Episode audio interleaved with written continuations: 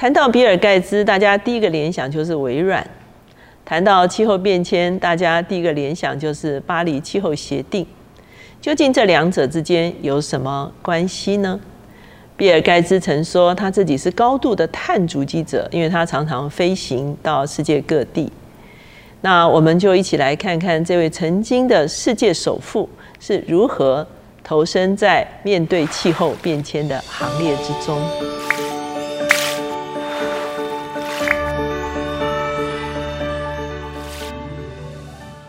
大家好，我是乔美伦老师。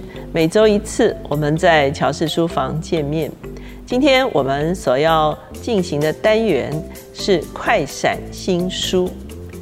比尔盖茨最新的一本书就是这一本《如何避免气候灾难》。那事实上，这本书的知识量是非常非常的高的哈。他用了非常多的数据，让我们来了解目前气候变迁的一个真实的面貌。以及究竟有没有一些解决的方案？我们知道，两千年的时候，比尔盖茨已经交出微软执行长的工作。他跟他的妻子成立了一个盖茨基金会，他们专注在全球卫生和发展，还有教育、干净水源、干净能源的议题上面。他自己甚至针对这本书，他自己也做了一个七分钟的啊简短的影片来推荐。他自己的这本书哈，比尔盖茨他为什么开始踏入关怀世界各地的资源的这个议题的里面？我记得曾经读过一篇文章，讲到说他一开始呢是想要。让非洲的某一个地区的小朋友，每个人都有一台电脑哈，因为他们是电脑起家的。可是他去了那个地方的时候，发现那个地方连电都没有。那他就觉得说，那他要解决对电的问题。他在解决电的问题的时候，顺便发现他们连干净的水都没有，所以他又开始去解决他们的水源的问题哈。他就开始把他的精神跟专注力转向。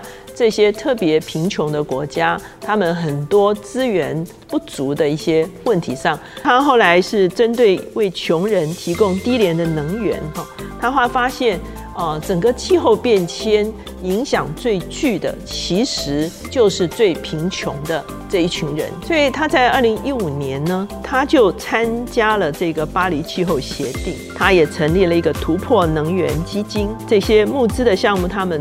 投入的是慈善、倡议以及干净能源的投资。二零二零年的时候，其实我们是大量的国与国之间是不能够旅行哈。可是他发现，即便上百万人死亡，数千万人失业，最后二零二零年虽然交通都停止了，可是最后只减碳了百分之五。所以呢，好像有点不成比例哈。仅靠着少开车、少搭飞机，并不能够真正解决碳排放的问题哈。所以他发现，我们需要集中力量放在解决碳排放的这个议题的上面。他认为，这个极端气候哈，它所造成的对啊美国的南方的小农、孟加拉、印度、南美、中东甚至非洲造成难民的迁徙，造成粮食跟海洋的危机哈。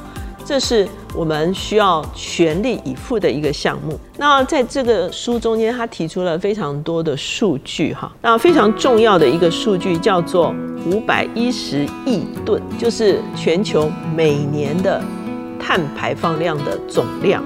他们只投注每年减少五亿年排放量的这个案子，他才投资哈。也就是说，他要投投资一些大型的项目，一些前瞻的项目，让这些大型跟前瞻的项目导致我们的。这个碳排放可以年年的减少。那他在书中其实提出来一个非常特别的一个目标哈。其实我刚开始读的时候，我也觉得很困惑。可能他在书的尾巴，他就有特别解释，他希望最后是达到零排放。请大家注意哦，从五百一十亿吨到零排放，这是一个何等长的一个里程。可是他在书中最终的时候，他解释为什么有人推的是这个二零三零年是减半。可是他认为应该要定总目标为二零五零年零排放。他说，如果我们只定二零三零年排放减半的话，我们很多的接下去的创新，我们很接下去的制造的方式。其实都会以递减为目标，可是我们到了二零三零年的时候，很可能我们达不到这个目标，因为还不到十年。第二个呢，所有的设备都已经做下去了，你就会想要继续延长。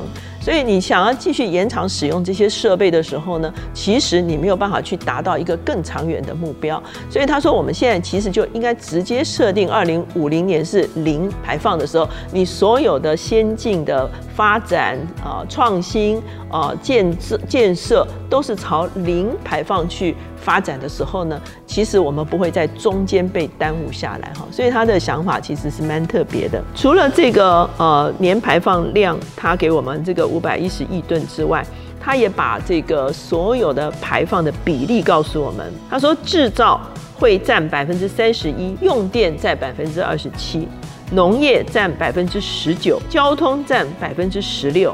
调节温度占百分之七，那他首先探讨用电，呃，用电占百分之二十七哈，可是他认为很关键的其实是在发电的这个问题哈。电力的供应中间有三分之二是化石燃料，可是我们逐渐朝干净能源去走的这个过程，就会出现一个问题，是大家比较不能够接受的，就是所谓绿色溢价哈。这个又是他书中的一个新的观念，什么叫做绿色溢价？意思就是说我用干净能源的成本。会高于我用传统能源的成本的那个比例是多少？比方说，我用传统是百分百的话，我用这个干净能源，我可能到百分之两百到百分之三百。可是这个绿色溢价，如果用很多的方式来把它。摊开来平均掉的时候，其实到最后大家所承受的绿色溢价并没有像原来想象的那么多。可是呢，他认为能源的转换是需要时间的。我们最早是用煤哈，这是最早的哈。我们到一八六零年的时候开始有石油的使用，到一八九零年的时候，我们就有所谓的石化燃料，就是天然气啊等等这些。所以每一个能源的转换都需要差不多六十年的时间。才会养成整个社会的一个习惯，就是使用新的能源的方式哈。如何去提升创新，朝向干净的能源？好，他提了非常多的啊项目哈，啊，包括这个离岸的风电啦、地热啦，他也谈到核电哈。可是他谈到核电的时候，他的方向是不一样的。那今天我们对核发电其实有很大的疑义哈，主要是因为我们是用核分裂哈。他提到一个新的技术叫做核融合哈，他认为这个核融合的这个技术呢，它所能够产生的能量哦是高的，可是呢，它所带来的灾害跟目前这个核分裂其实是不一样的哈。第二个就是制造哈，是占百分之三十一了哈。那包括我们的混凝土，就是水泥啦，还有塑胶、玻璃，这个东西就会牵涉到循环经济哈。所以呢，如何好我们的这个废弃物变成其他行业的这个原料，这个东西是大家在看。百分之十九的碳排放是农业造成的哈。那他就提到人造肉的问题啦，还有去用新的东西来做肥料的这个问题哈。那交通是占百分之十六，交通其实比例不虽然不是那么高啊，可是它是改进空间非常大。这机车、汽车，我们都朝电动车的方向去发展。最新的一个看法就是，都市中间的中型车，比方说巴士啦，或者是勒色车，或者定点的这些车子啊，变成电动的可能性是最高的哈。台湾其实是希望到这个二零二五年的时候，是有一半的公共用车。可以是电动的。到了二零三零年的时候，我们希望我们所有的公共用车啊，全部都是电动的。这是我们的最新看到的一个资料。所以，当民间使用电动车是一个做法，政府如何用让公共交通能够快速的电动化，其实是一个非常重要的事情。最后，他就谈调节温度。什么叫调节温度啊？除了冷气之外，还要加热。比方说，你洗热水澡啊。啊，比方说，啊，暖气的使用啊，还有很多的这个加温的这些啊东西哈，其实呢，啊，同样是造成了这个碳排放非常严重的情况。所以他认为。为啊，整个公共政策其实是非常重要。当然他自己只能从民间的投资啊、制造的角度来啊实力了哈。可是他也愿意积极参与在一些政策的制定上面。他认为有四大主轴是我们需要注意的。第一个就是整个城市的啊成长的方式，包括城市规划，包括基础建设。然后第二个加强自然防御机制，比方说森林啦、湿地啦、啊生态系的恢复啦。比方说，呃，饮用水不足，如何海水淡化？还有空气取水哈，这个空气取水我也看过一个报道，就是以色列哈，它已经可以从这个一台机器哈开到很干燥的地方，它捕捉空气中的空气，然后凝结成为水哈，这个已经是一个新的技术了哈。那如何筹措新的财源哈？包括公共资金的投资，包括个人的投资哈。最后啊，就是。啊，应该追求的是二零五零年的这个零碳排放啊。其实这本书读起来很硬哈。那我我常常开玩笑说，这种书又是读读下去，这个掉一排牙齿哈，就是非常硬的书哈。